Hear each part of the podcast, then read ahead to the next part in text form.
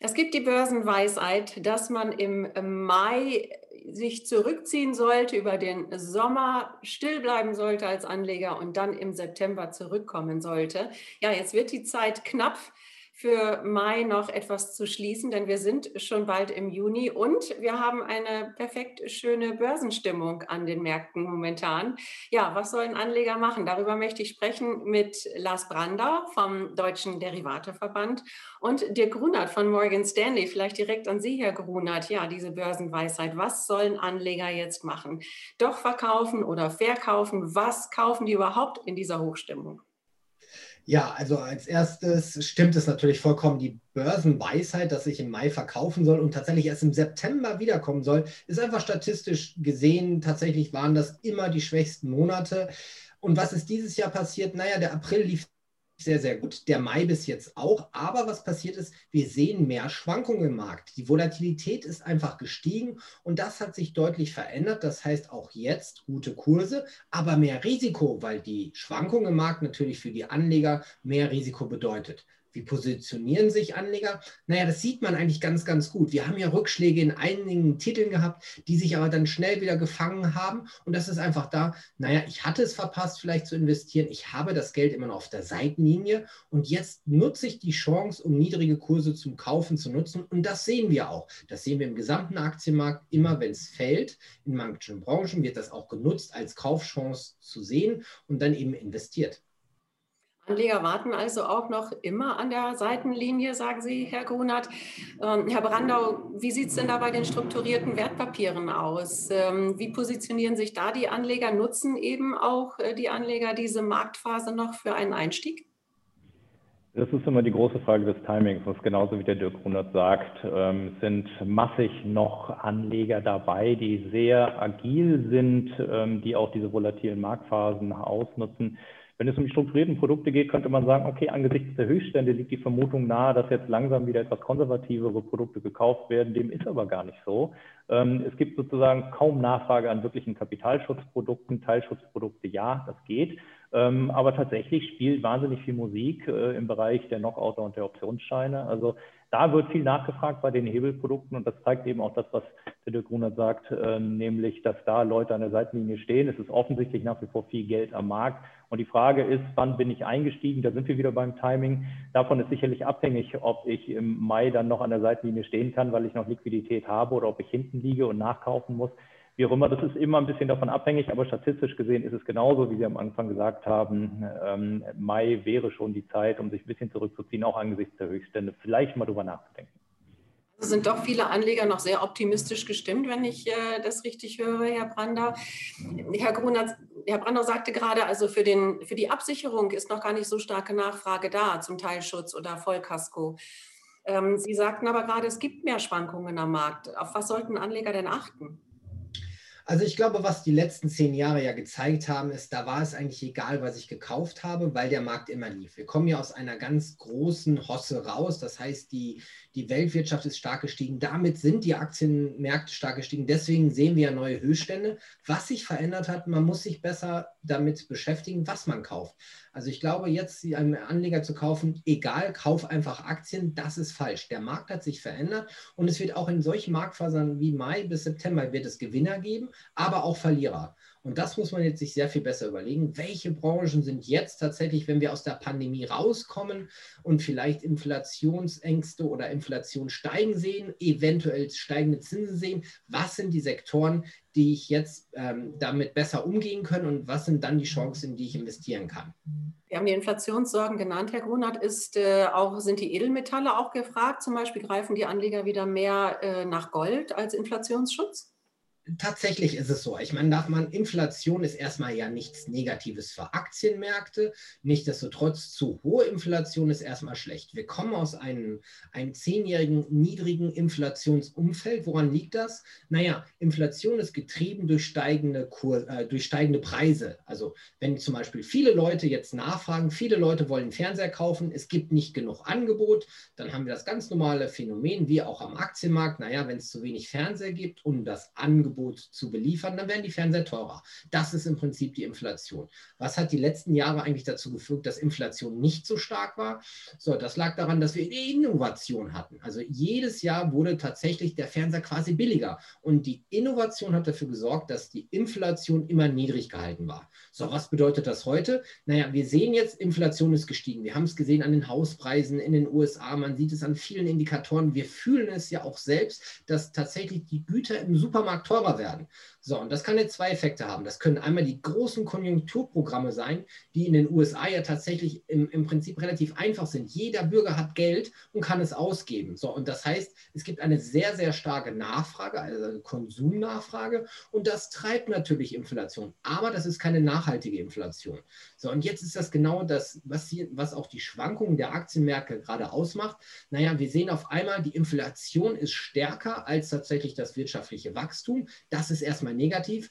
Und jetzt ist die Frage, wie lange hält das die Zentralbank aus? Wann muss sie reagieren? Wann muss sie die Zinsen erhöhen? Und das sieht man immer. Also Inflationsdaten kommen raus. Für die Aktienmärkte werden steigende Zinsen sehr, sehr schwierig, gerade für Tech-Namen. Also wenn die Inflation steigt und die Zinsen jetzt erhöht werden müssen, um die Inflation zu dämpfen, das wäre negativ für die Märkte. Aber im Moment kriegen wir immer wieder die Signale der Zentralbanken, dass wir noch nicht hohe Inflation erwarten, sondern die Inflation tatsächlich im Rahmen bleibt und die Zinsen eben dadurch nicht angehoben werden müssen. Und deswegen kann man eigentlich immer noch positiv nach vorne schauen.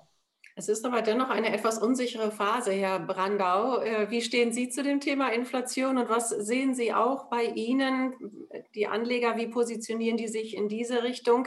Ja, die Notenbanker haben jetzt noch diese Woche wieder versichert, wir halten an der ultralockeren Geldpolitik fest. Nichtsdestotrotz, wenn die Preise weiter steigen, müssen sie irgendwann etwas tun. Ja, es gibt ja so etwas wie die gefühlte Inflation, ähm, da trifft das sicherlich zu. Ähm, ansonsten würde ich dem, dem Dirk zustimmen. Das, was man liest von den Experten, ist, das ist nicht so extrem. Wir haben in Deutschland als sehr risikoaverses Volk immer dieses Inflationsgespenst, was äh, seit vielen Jahren schon vor uns hergetrieben wird. Jetzt waren die Zahlen mal so, dass man nochmal ernsthaft drüber nachdenken kann. Ich glaube aber wirklich, gravierend scheint es im Augenblick nicht zu sein. Ich würde gerne diesen Innovationsfaden nochmal aufnehmen, weil das natürlich ganz besonders äh, eine Rolle spielt es gibt immer wieder diese Trendthemen und die werden natürlich auch gespielt. Da ist die Erwartung groß, gerade bei den Anlegern auch in Bezug auf bestimmte Unternehmen, auf Industrien. Am Ende wird es aber doch darum gehen, ob diese, ob diese Companies Geld verdienen. Und äh, die große Frage, und da sieht man dann auch immer wieder viel Bewegung. Ähm, da ist halt viel investiert in pure Hoffnung. Zum Teil zerschlägt sich diese Hoffnung wieder. Und das hat dann nicht viel mit Inflation zu tun. Das hat auch wenig mit Höchstständen in den Indizes zu tun, sondern tatsächlich damit, was kaufen Anleger und wie genau schauen sie sich das an? Was sind die Erwartungen? Ist es nur von der Erwartung getrieben, dieses Investment, ähm, oder vielleicht auch von Kennzahlen? Und ich glaube, das ist so ein bisschen das, was der Dirk da auch gerade versucht hat, so ein bisschen durch die Blume ähm, zum Ausdruck zu bringen, da wo Anleger jetzt gerade umschiften in ihren Depots. Und dann ist das nicht wahnsinnig dem Mai geschuldet, sondern einfach der Tatsache, dass die Hoffnung nicht endlos trägt, sondern irgendwann müssen diese Companies Geld verdienen und nur dann zahlt es sich auch für Anleger langfristig aus. Über welche Trends äh, sprechen die Anleger bei Ihnen dann genau, Herr Brandau? Sind, ist es vor allem auch der Nachhaltigkeitstrend? Sind es ESG-Themen? Na, ESG ist, glaube ich, nicht äh, so sehr von, von der Renditeerwartung getrieben, ähm, sondern von anderen Faktoren. Ich glaube, es gibt einfach so Trendthemen, die, sagen wir mal, in den vergangenen 15, 18, 20 Monaten, wie zum Beispiel Wasserstoff, die große Erwartung, dass ähm, gerade in dem Bereich sich wahnsinnig viel tut, ähm, getragen gewesen von der Erwartung. Da haben wir jetzt in den letzten Wochen und Monaten gesehen, dass einiges äh, ziemlich zurückgekommen da stellt sich auch immer wieder die Frage, ist das jetzt der richtige Moment, um jetzt wieder dabei zu sein ähm, oder wartet man vielleicht doch ab, bis die eine oder andere Firma ähm, sich mit ihrem Geschäftsmodell vielleicht auch in schwarzen Zahlen durchsetzt? Das muss jeder Anleger für sich selber beurteilen. Wir sehen jetzt aber auch eine, eine heftige Diskussion, zum Beispiel ähm, im Fall von, von Tesla, ob Menschen die shorten sollen oder nicht. Da wird die Frage immer größer. Die Umsetzung die Nachfrage nach solchen Unternehmen ist natürlich nach wie vor da. Was wir nicht sehen, ist, in welche Richtung sich die Anleger da positionieren. Aber es gibt tatsächlich ein paar ganz spannende Themen und da muss man, glaube ich, sehr genau hingucken. Und es gibt ganz sicherlich auch angesichts der Höchststände auch nach dem Mai noch sicherlich Einstiegsmöglichkeiten für vernünftige Unternehmen. Herr Kronert, gerade beim Thema Wasserstoff, der ganze Bereich ist ja sehr, sehr volatil. Äh, da sind wir wieder bei den Schwankungen, die Sie schon angesprochen hatten, auf einem anderen Bezug. Ähm, auf was müssen sich da Anleger einstellen, wenn die sagen, nee, ich glaube schon daran, dass das eine neue Technologie ist. Verbände machen mehr Druck, die Politik soll mehr machen. Aber äh, es ist alles eben noch sehr volatil. Auf was müssen sich Anleger einstellen, aber welche Möglichkeiten haben sie auch, um sich da zu positionieren?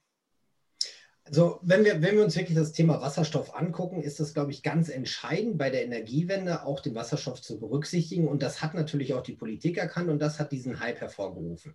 Wenn ich mich für Wasserstoff in, interessiere, muss ich erstmal sagen, naja, das ist ein Thema, was weiter ganz wichtig sein wird. Aber ich weiß noch nicht, wer der Gewinner ist.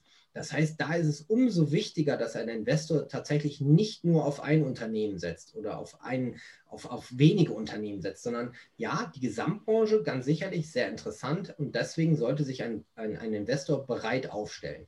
Dann das Zweite ist, naja, Megatrends, man weiß nicht, wann sie durchbrechen. Also man wird immer wieder Rückschläge haben. Das heißt, auch da nicht, auch das Timing wieder ganz wichtig. Wir wissen nicht, ist jetzt schon der Tiefstand erreicht ist, äh, kommen wir wieder zu den neuen Höchstständen zurück. Deswegen auch da immer die Empfehlung, nicht immer alles zu einer, ein, einem Zeitpunkt setzen, sondern tatsächlich das Aufbauen über mehrere Zeitpunkte. Das nimmt wieder Risiko raus, weil ich glaube, keiner weiß wirklich, wann ist der Tiefstand, wann ist der Höchststand. Wenn wir das alle wissen würden, müssten wir ja nicht mehr arbeiten und wir würden uns auch alle zur Ruhe setzen. Deswegen ganz wichtig, mehrere Unternehmen, mehrere Zeitpunkte, also das Geld aufteilen, was ich bereit bin zu investieren in einen Megatrend und über dann einen längeren Zeitraum investieren. Ich glaube, das ist, reduziert dann das Risiko. Wasserstoff als Gesamtthema, das werden wir auch in zehn Jahren noch sehen. Das ist mit Sicherheit nicht verkehrt. Und auch andere Themen wie ESG, das sind ganz sicherlich jetzt noch Themen, wo ich mir selbst überlegen muss, naja, möchte ich meine eigene Verantwortung über den Fußabdruck meines Carbon Ausstoßes auch in mein Investment einnehmen, also nicht nur tatsächlich an der Recyclingtonne meinen Müll trennen oder mit dem Fahrrad zur Arbeit fahren, sondern tatsächlich auch, dass ich nachhaltig investieren möchte. Und das sind Themen, die uns auch ganz, ganz lange noch begleiten werden. Mhm. Das Risikomanagen, ja, das ist ein wichtiger Faktor. Es gibt natürlich Anleger, die eben sehr, ja, oder risikoaffiner sind, andere, die scheuen sich doch etwas und äh, wollen eher langfristiger investieren mit geringerem Risiko, Herr Brandau.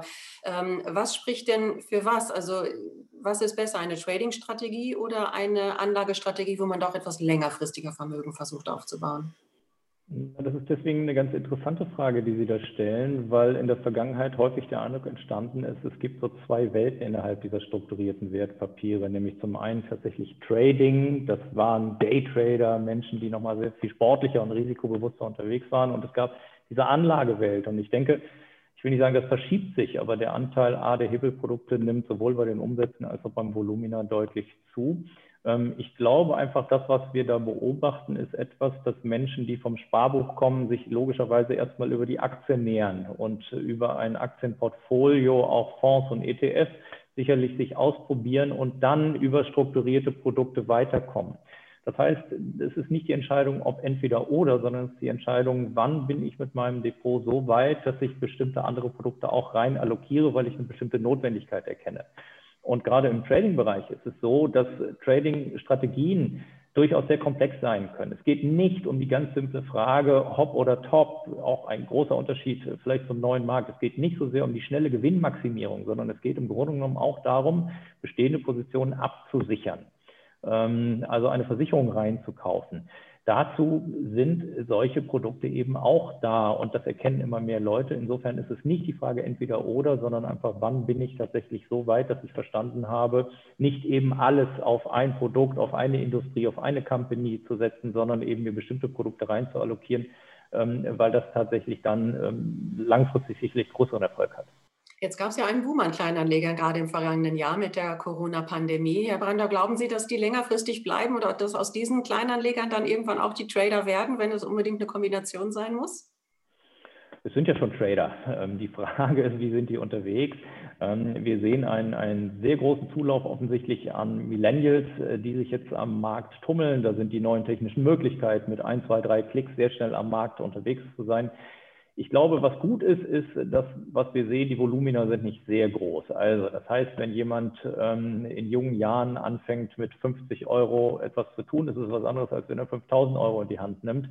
Ähm, insofern ist das immer ein Lernmoment, auch eine edukative Geschichte. Ähm, es gibt Beispiele in der jüngeren Vergangenheit wie GameStop, wo man niemandem empfehlen kann, sich da in irgendeiner Art und Weise zu positionieren, weil man da in aller Regel nicht gut bei abschneidet. Das äh, geht schneller ins Auge und ähm, Nochmal der, der, sagen wir mal, Vergleich zum neuen Markt. Damals war es, glaube ich, tatsächlich eher gewinnmaximierend getrieben.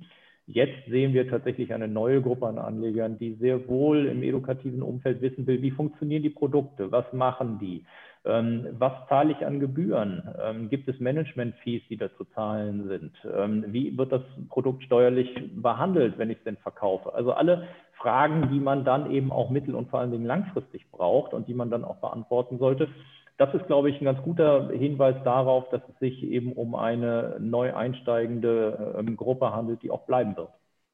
Herr Grunert, sehen Sie auch, dass die Kleinanleger kostensensibler sind oder jetzt genauer hinschauen, um auf diesem Niveau eben noch weitere gute Rendite zu erzielen? Also erstmal insgesamt war leider ja ein, ein, wir haben die Kleinanleger vermisst in Deutschland. Ja? Die waren in anderen Ländern, haben man viel mehr für seine Altersvorsorge persönlich getan. Und das war natürlich ein großes Problem. Also langfristig gesehen sind Aktienmärkte erstmal nicht verkehrt im Portfolio zu haben. Und das Sparbuch ist im Moment sehr schwierig bei negativen Zinsen, da tatsächlich noch Geld zu, äh, zu erwirtschaften später fürs Alter. Das heißt erstmal die Kultur die, dass sich Leute da mit der Materie auseinandersetzen, ist erstmal sehr, sehr positiv. Ja? Also das darf, darf keiner sehen. So, sind die Kunden ähm, kostensensitiver geworden? Ja, natürlich. Sind sie informierter geworden? Ja, aber das wollen wir ja auch. Also wir, wir, wir analysieren das auch immer. Tatsächlich zum Beispiel Produktinformationen werden sich viel häufiger angeschaut, als das früher der Fall war. Und das finden wir erstmal gut. Wir wollen ja den bewussten Investor haben, der auch tatsächlich das Produkt versteht und auch die Risiken versteht. Ich meine, was wir anbieten über Zertifikate ist, dass wir sagen, naja, ein Investor kann nicht nur Long kaufen, also tatsächlich auf steigende Kurse setzen, sondern er kann auf verschiedene Marktszenarien reagieren. Und wenn er das bewusst tut, sind ja unsere Produkte oder Instrumente, die wir anbieten, für jeden Anlager tatsächlich ein Mehrwert. Aber man muss sie verstehen. Und keiner ist mehr dazu da, um morgen reich zu werden, aber langfristig mit der Materie sich neben dem tatsächlichen Geld, also Cash, zu beschäftigen, ähm, ist durchaus sinnvoll, ähm, das zu tun. Mhm. Wir sind also auf einem sehr hohen Niveau und ähm, einige sprechen sogar von einer Finanzblase. Äh, es gibt immer wieder Parallelen, die man zum neuen Markt zieht vor, vor vielen Jahren. Herr Brandau, können Sie diese Kritiker verstehen oder die diesen Vergleich ziehen? Ist das überhaupt machbar? Was, was ähm, setzen Sie denen entgegen? Glaube, das ist zunächst mal wieder so eine typisch deutsche ähm, Angstdiskussion, die da geführt wird. German Angst, ähm, wie es dann auch international so gerne heißt. Ähm, wir sind eigentlich dabei, die Marktteilnehmer, die neu dazukommen, ich will nicht sagen, in den höchsten Tönen zu loben, aber wenn wir sehen, was sie tun und wie sie es tun, ähm, ist das, glaube ich, eine andere Situation. Wir sehen einfach auch, dass wirklich viel Geld im Markt ist und wir sehen, dass die Menschen erkennen, ähm, dass es, sagen wir mal, Alternativen zur Altersarmut gibt. So, zunächst mal ist es ein Luxusproblem. Ich muss Geld übrig haben und muss dann aber auch noch erkennen, dass es auf dem Sparbuch nichts bringt. Das tun offensichtlich immer mehr und im Grunde genommen begrüßen wir diese Offenheit ähm, den Finanzmärkten gegenüber. Den Kapitalmarktprodukte müssen per se nicht schlecht sein. Ähm, und das ist immer die Frage, in welchem Verhältnis ich unterwegs bin. Das mag im Beamtentum vielleicht ein bisschen anders aussehen, ähm, äh, was die Altersvorsorge anbelangt. Aber ich glaube, wenn man in die Zukunft schaut, ist das durchaus zu begrüßen, was wir da beobachten. Und eben im internationalen Vergleich sind die Deutschen da sehr vorsichtig bislang gewesen, sind sie international immer noch, auch auf dem jetzigen Niveau. Deswegen glaube ich, ist da Sorge nicht wirklich angebracht. Dennoch muss man halt auch wissen, dass es ja Risiken gibt. Das ist auf jeden Fall so. Wer investiert, muss auch die Risiken kennen, Herr Brander, oder? Ja, aber das größte Risiko, glaube ich, momentan ist gar nichts zu tun. Dann sind wir nämlich wieder bei dem, bei dem äh, Problem. Es ist nicht so, als wenn es keine Inflation geben würde. Und es ist auch nicht so, als wenn es auf dem Sparbuch irgendwas geben würde. Ähm, und die Frage ist tatsächlich, was tue ich denn sinnvoll? Und das ist immer die Mischung aus verschiedenen ähm, Finanzprodukten, die da in Frage kommen. Und so muss man dann im Grunde genommen auch das Risiko steuern. Im Grunde genommen ist es auch bei äh, Kapitalmarktprodukten nichts anderes als Mathematik am Ende des Tages. Und deswegen ist genau das, was der Dirk Grunert da sagt, ähm, wir begrüßen es hinlänglich, wenn Menschen als Anleger preissensitiv sind, wenn sie sich genau anschauen, hey, Moment mal, das ist mir aber zu teuer und ich verstehe nicht, wofür ich das und das bezahlen soll. Ähm, dann kommt man im Übrigen auch sehr schnell äh, auf die strukturierte Produktwelt. Mhm. Gar nichts zu tun ist also kein guter Ratschlag, Herr Grunert, wenn wir das jetzt noch wieder auf die Börsenweisheit beziehen. Ja, was sollen jetzt Anleger tun über die nächsten kommenden äh, Sommermonate, Juli, August? Doch gar nichts tun oder doch etwas tun? Sie sollen sich einfach mit den Märkten beschäftigen. Also tatsächlich, unser Research sagt, man soll sich Bankentitel angucken, man soll sich die Ölkonzerne nochmal angucken.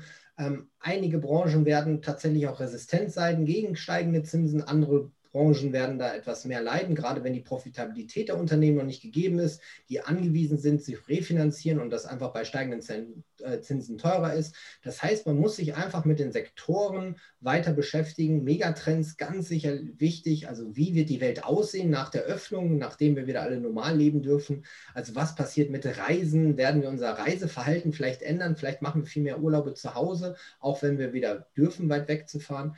Und da sollte sich jeder Anleger Gedanken machen, also wie sieht die Welt aus in sechs Monaten, in zwölf Monaten. Und das ist, glaube ich, ganz, ganz wichtig. Und was Herr Brandau gesagt hat, sich mit der Materie beschäftigen, ist viel wichtiger als nichts zu tun und dann auch tatsächlich mal Entscheidungen zu machen. Wird jede Entscheidung richtig sein, wenn ich jetzt Geld investiere? Nein, ganz sicherlich nicht. Das machen auch die besten Investoren nicht im Markt. Aber wie gesagt, wenn ich gar nicht anfange, das ist ganz sicherlich keine Lösung. Und Sie haben jede Menge Tipps für die Anleger heute gehabt. Ganz herzlichen Dank dafür, Lars, Lars Brandau vom Deutschen Derivateverband und Dirk Grunert von Morgan Stanley. Ja, die äh, Börsenstimmung ist gut, der Markt bleibt weiterhin interessant und Anleger sollten auf jeden Fall ein Auge darauf halten.